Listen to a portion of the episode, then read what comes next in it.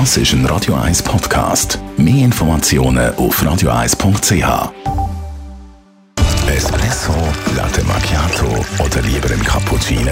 Es ist Zeit für die Radio 1 Kaffeepause mit der Nino Nicapace. Präsentiert von der Kaffeezentrale. Kaffee für Gourmets. www.kaffeezentrale.ch Nino, auf den Kaffeeverpackungen findet man immer wieder so Geschmacksbeschreibungen drauf.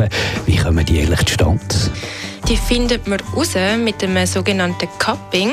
Das findet in der Regel in der Rösterei statt, weil die Rösterei ist ja eben natürlich die, die Kaffee röstet und dementsprechend auch das Geschmacksprofil bestimmt. Und für das wird der Kaffee zuerst probiert, bevor er da in grosser Menge eingekauft wird.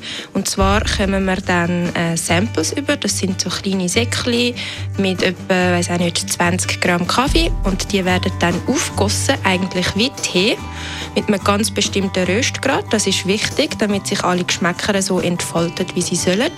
Und dann tun wir sie mit einem Löffel probieren und ganz laut einschlürfen so wie es eigentlich unanständig wäre beim Essen. Und äh, mit dem Sauerstoff zusammen schmeckt man die vielen verschiedenen Nuancen und Aromen im Kaffee und von dem her definieren wir dann eben das Geschmacksprofil definieren, was dann nachher kann heißen auf der Verpackung Orange, Jasmin, Schoki und was auch immer dort drauf steht. Und wenn eben der Orange Schoki, was auch immer Kaffee äh, kaufen, dann schmeckt mein Espresso ganz genau so. Ja, eigentlich schon. Beim Espresso ist er natürlich viel konzentrierter, weil beim Cupping ist ja wirklich ein Aufguss, also viel mehr Wasser auf die Kaffeemenge, als es beim Espresso ist.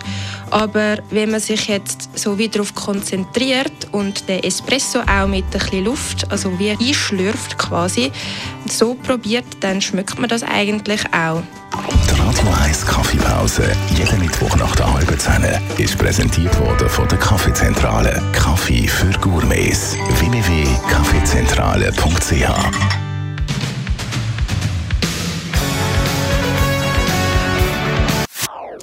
Das ist ein Radio 1 Podcast. Mehr Informationen auf radio1.ch.